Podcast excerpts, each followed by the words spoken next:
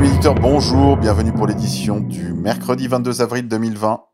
Bienvenue sur votre quotidienne de réinformation, le quart d'heure de vérité avec Monsieur K. Vous pouvez vous abonner à mon compte Twitter qui est suspendu pour 7 jours, Monsieur K off OFF.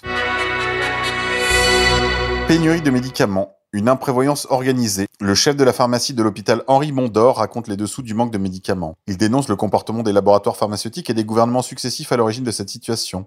Il demande à ce que l'on retrouve les coupables. Le professeur Jean-Philippe Mazucotelli à Strasbourg et le docteur Marc Noiset à Mulhouse ont raconté à reflet les problèmes de disponibilité de médicaments et de matériel médical. Mais la pénurie ne date pas d'aujourd'hui. Le manque de médicaments en quantité suffisante est très fréquent, assure Alain Rastier, chef de service de pharmacie à l'hôpital Henri Mondor à Créteil. Souvent, j'ai un médicament pour deux patients alors que j'en ai quatre à soigner, alors on choisit à qui on le donne. Parfois, on réduit les doses. Avec la crise du Covid-19, on n'en parle plus et c'est plus aigu. Oui, on peut parler de pénurie de certains produits. Dans ma pharmacie, deux à trois jours de manque d'un médicament, c'est malheureusement banal. Et parfois, la durée est indéterminée. On ne sait pas quand le produit reviendra et ça peut durer longtemps. Les pharmaciens et les médecins jonglent en substituant certaines molécules à d'autres. On emploie un médicament un peu moins bon, un peu moins efficace, poursuit le pharmacien. C'est rare qu'un patient meure si un produit manque. C'est heureusement plus subtil que ça, mais parfois il y a une perte de chance à cause du manque d'un médicament. Les médicaments qui manquent sont bien sûr ceux qui ne sont pas chers. Pour le praticien, cette situation de pénurie a été volontairement organisée par les laboratoires pharmaceutiques. En 2008, la pénurie concernait une vingtaine de médicaments. En 2018, elle concerne 800 produits. En 10 ans, ça a été multiplié par 20, dénonce le professeur Asti. Je vous invite à poursuivre la lecture de nos confrères de Reflet, c'est très intéressant article sur la pénurie médicamenteuse. Le docteur Perron, que vous connaissez pour euh, s'être rendu quelquefois sur les plateaux ces derniers temps, c'est un des avocats, entre guillemets, du professeur Raoult. Voilà ce qu'il déclare. La France est en train de dérailler. En Allemagne, les médecins sont libres. Ici, tout est fliqué. J'ai l'impression de vivre sous une dictature. Christian Perron est professeur de maladies infectieuses et tropicales et spécialiste de la maladie de Lyme. Le professeur Perron a été membre de l'OMS et président de la commission des maladies transmissibles du Haut Conseil de la santé publique. Il s'inquiète de la situation quasi totalitaire du monde médical français, en particulier par la prise de contrôle de médecins devenus des administratifs et qui, comme il le dit, n'ont pas vu un malade depuis 20 ans.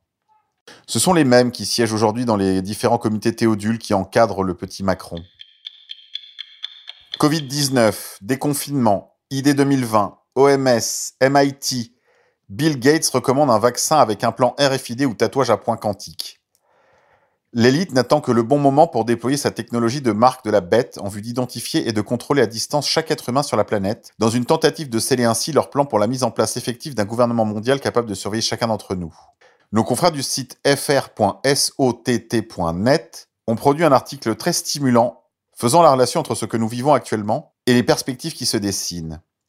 Ils poursuivent. Dans le livre de l'Apocalypse, au chapitre 13, versets 16 et 17, il y a un passage qui ne manque pas de retenir l'attention.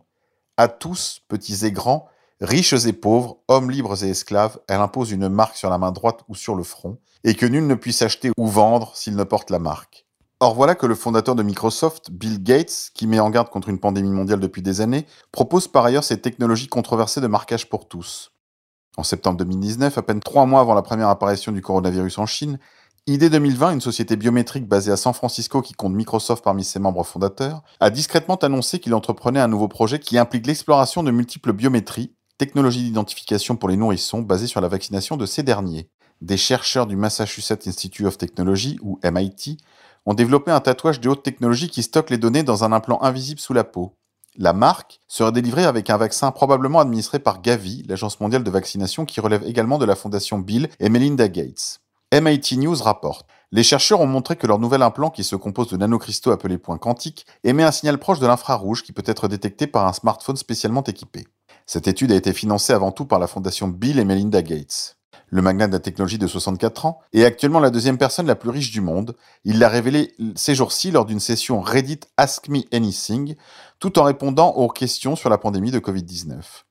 Gates répondait à une question sur la façon dont les entreprises pourront fonctionner tout en maintenant la distanciation sociale, et il a déclaré Finalement, nous aurons des certificats numériques qui montreront qui a guéri, qui l'a contracté, qui a été testé et qui a été vacciné. Les certificats numériques auxquels Gates fait référence sont des tatouages quantum d'eau sur lesquels les chercheurs du MIT et de l'université Rice travaillent en vue d'établir et de tenir des registres de vaccination. Des scientifiques des deux universités ont, en décembre dernier, révélé qu'ils travaillaient sur ces tatouages à point quantique après que Bill Gates les ait approchés en vue de résoudre la problématique, selon lui, de pouvoir procéder à l'identification de ceux qui n'ont pas été vaccinés. Les tatouages à points quantiques impliquent l'application de micro-aiguilles solubles à base de sucre qui contiennent un vaccin et des points quantiques eux-mêmes à base de cuivre fluorescent intégrés dans des capsules biocompatibles à l'échelle du micron. Après la dissolution des micro-aiguilles sous la peau, les points quantiques encapsulés présentent des motifs qui peuvent être lus pour identifier le vaccin administré. Ces tatouages seront probablement complétés par une autre entreprise de Bill Gates appelée ID 2020, projet ambitieux de Microsoft pour résoudre le problème de plus d'un milliard de personnes qui vivent aujourd'hui sans identité officiellement reconnue. ID 2020 résout ce problème grâce à l'identité numérique. Actuellement, le moyen le plus réalisable de mise en œuvre de l'identité numérique consiste à utiliser des smartphones ou des implants de puces RFID. Ce dernier sera l'approche probable de Gates, non seulement en raison de la faisabilité et de la durabilité, mais aussi parce que depuis plus de 6 ans, la fondation Gates finance un autre projet qui intègre des implants de micropuces implantables par l'homme. Ce projet, également mené par le MIT, est un implant de micropuces de contrôle des naissances qui permettra aux femmes de contrôler les hormones contraceptives dans leur corps avec un confinement prolongé de plus en plus difficile à supporter, et une avalanche d'informations destinées à maintenir l'effroi dans la population, il est probable qu'une part importante de celles-ci accepte une vaccination contenant un implant si la propagande leur promet que c'est leur bien, et que cette vaccination constitue la clé indispensable pour retrouver une vie entre guillemets normale. À partir de là, il ne faut pas être diplômé de Saint-Cyr pour comprendre que cette nanotechnologie de suivi peut être appliquée à grande échelle dans l'économie mondiale. Elle pourrait notamment être utilisée pour éliminer l'utilisation de l'argent liquide.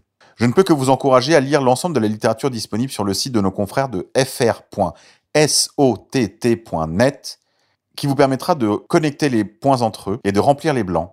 C'est tout pour aujourd'hui les confinés. J'ai été suspendu de Twitter, alors je vais faire comme vous, je vais m'ennuyer. En revanche, pour les plus courageux d'entre vous, vous pouvez continuer la campagne Stop Confinement sur les réseaux sociaux, principalement sur Twitter.